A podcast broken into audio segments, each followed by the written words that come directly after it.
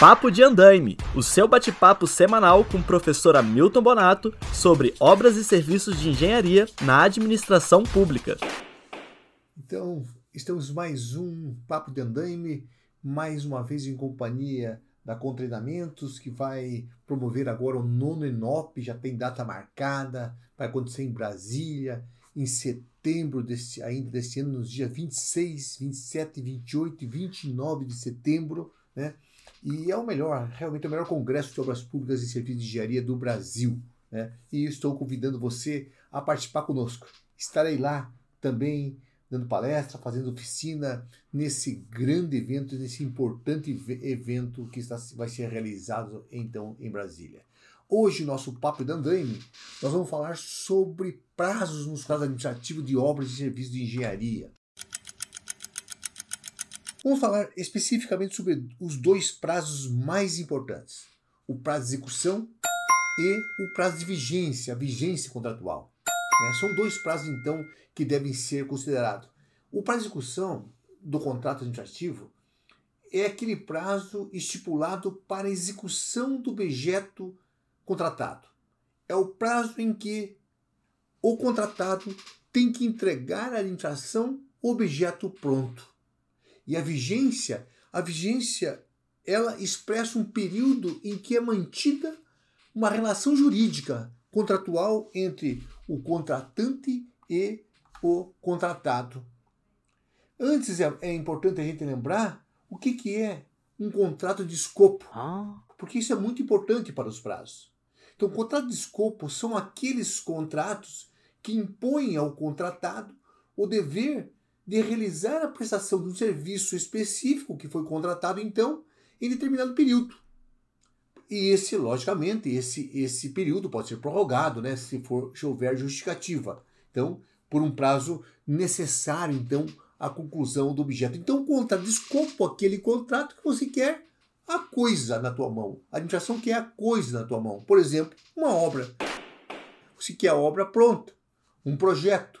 Você quer o projeto pronto, determinado serviço, você quer o serviço pronto. Tá? Então, o que, o que posso é, é mostrar que dif diferencia do contrato de escopo é exatamente o contrato de execução continuada. Esse é outro tipo de contrato. Esses de execução continuada, eles se prolongam no tempo, gente. Então, eles se caracterizam, então, pela prática de atos reiterados num período mais ou menos longo. Eles são prestados de maneira seguida, ininterrupta, indiferenciado ao longo do tempo. O que a administração visa nesse tipo de contrato é uma atividade executada de forma contínua, então caracterizada então por atos reiterados. Essa é a grande diferença. No contrato de execução é, continuada, você não quer coisa na tua mão, mas quer que seja executada continuamente determinado serviço. Né? O contrato de escopo você, é coisa na, você quer coisa na tua mão. Então, geralmente é isso que nós vínhamos aprendendo sempre, né? Os contratos administrativos, esses classificados como de escopo, como é o caso de obras, eles sujeitos sempre a prazos determinados. A exceção, é verdade, veremos, tá? Então, mas sempre eles têm, é isso que a gente aprendeu, uma vigência pré-determinada. Ultrapassado aquele prazo de vigência, daquele contrato administrativo sem uma tempestiva prorrogação, o contrato é extinto, tá? Ele formalmente não existe mais. Inaugura-se uma situação de existência, dependência de obrigações que são lastreadas em mero contrato verbal, com prazo indeterminado. E essa é, não há dúvida nenhuma, aliás, já houve pronunciamento da AGU a respeito disso, uma regularidade que deve ser sanada pelos meios juridicamente possíveis. Então, é interessante perceber, só para dizer é, assim que há uma exceção, a Lei 14.633 traz uma exceção, exceção explicitamente de contrato por prazo indeterminado, são aqueles contratos é, relativos a serviços que são monopolizados. Né, serviços públicos monopolizados, por exemplo, serviço de fornecimento de energia, de água, etc. e tal. Tá? Mas Olha o que a lei traz de interessante em relação à vigência do contrato de escopo, a Lei 14.133. Ele diz que na contratação que previr a conclusão de escopo pré-definido, diz na lei, artigo 111 da lei, o prazo de vigência será automaticamente prorrogado quando seu objeto não for concluído no período firmado no contrato. Opa! Opa! Aí algo tá algo de novo. Por quê? O que, que nós temos com a vigência da 8666? Com a regência dela? Com o perigo que a gente sempre corre. Você tem um contrato, por uma desatenção das partes, a vigência se encerra. A vigência se encerra e o objeto ainda não é entregue. Se a vigência se encerra, evidentemente que eu não posso, a princípio, executar o contrato. Por quê? Porque eu estou sem contrato. Eu não posso fazer uma obra, um serviço, sem que haja a vigência do contrato, sem que seja, que seja apenas a partir de um contrato verbal.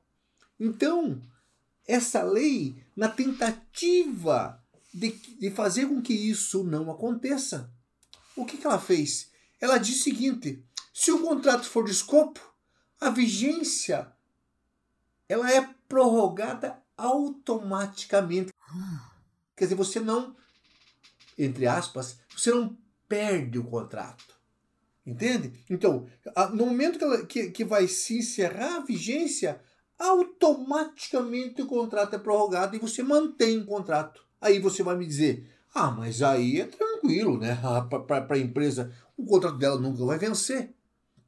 Acontece, evidentemente, gente, se ela não entregou o objeto, lembra que nós estamos falando? Contrato de escopo, no prazo de execução, naquele prazo que foi pactuado, se ela não entregou o objeto desse prazo, ela está imora. Se ela está imora, é passível, lógico, após um processo administrativo para apuração de responsabilidade, ser penalizada com multa ou outra penalidade definida, sugerida pela, pela comissão processante e aplicada pela autoridade competente. Então, é, não há assim também uma segurança para a, a, o contratado. O contratado tem obrigação sim de entregar no prazo, porque senão ele será penalizado, porque há um prazo de execução. Tá? Lembre que o prazo de execução, como eu falei, é o prazo para executar o objeto. Certo? a vigência ela ainda permanece, pode permanecer após o prazo de execução. Tá? Então, que significa o quê? Se o contratado, se ele não concluir o objeto e essa não conclusão decorrer de sua culpa, esse contratado será constituído em mora e serão aplicáveis a ele as respectivas sanções administrativas e mais, e mais, executando o contrato. Já está em mora e mesmo assim a administração percebe que esse, esse contrato ele não será concluído. Esse contrato não será, pelo menos, concluído de uma forma correta. Então, observando isso, lógico, isso é muito importante. Os olhos e a presença do fiscal ou da fiscal a administração poderá, nesse caso, optar pela extinção do contrato. Game over. Ela extingue o contrato. Ela não pode, logicamente, provocar um prejuízo não apenas econômico, econômico, mas também um prejuízo social. Ela precisa desse objeto. Então ela pode extinguir. E daí, extinguindo o contrato, ela pode, nesse caso aí, adotar, diz a lei, lá no artigo 111, medidas admitidas em lei para continuidade da execução contratual. Quais são essas medidas? Por exemplo, tá? chamar o segundo colocado para ver dentro do que a lei, a lei estabelece, que nós ainda discutiremos em, outro, em outros momentos, mas chegar, chamar o segundo colocado para que ele execute o que resta da, da obra ou do serviço não realizado. Pode, logicamente, não havendo nenhum dos, dos próximos colocados que queiram assumir aquele contrato, fazer uma nova licitação para terminar o que não foi é, terminado pela empresa originalmente contratada. como você vê então, não, não é simplesmente um benefício que a empresa que não realizou o contrato na execução tem.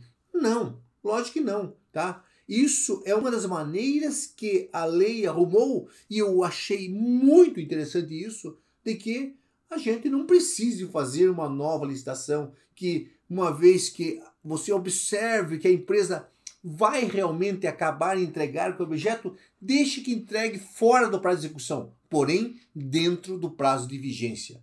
Logicamente, ela responderá isso por, por essa por essa entrega em atraso, por essa mora dela. Duh. Percebe? Então, eu vejo que isso foi uma evolução interessante da lei 1433, né? que vai resolver muitos problemas para nós que lidamos diariamente com obras de serviço de engenharia, acaba a vigência do contrato, você tem que fazer o quê?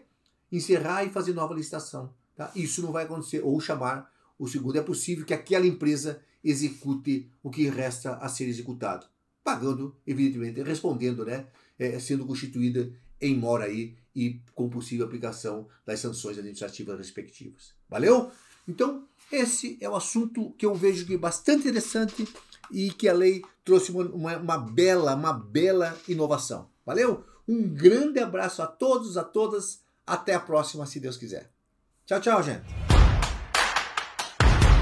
Papo de Andaime, o seu bate-papo semanal com o professor Hamilton Bonato sobre obras e serviços de engenharia na administração pública.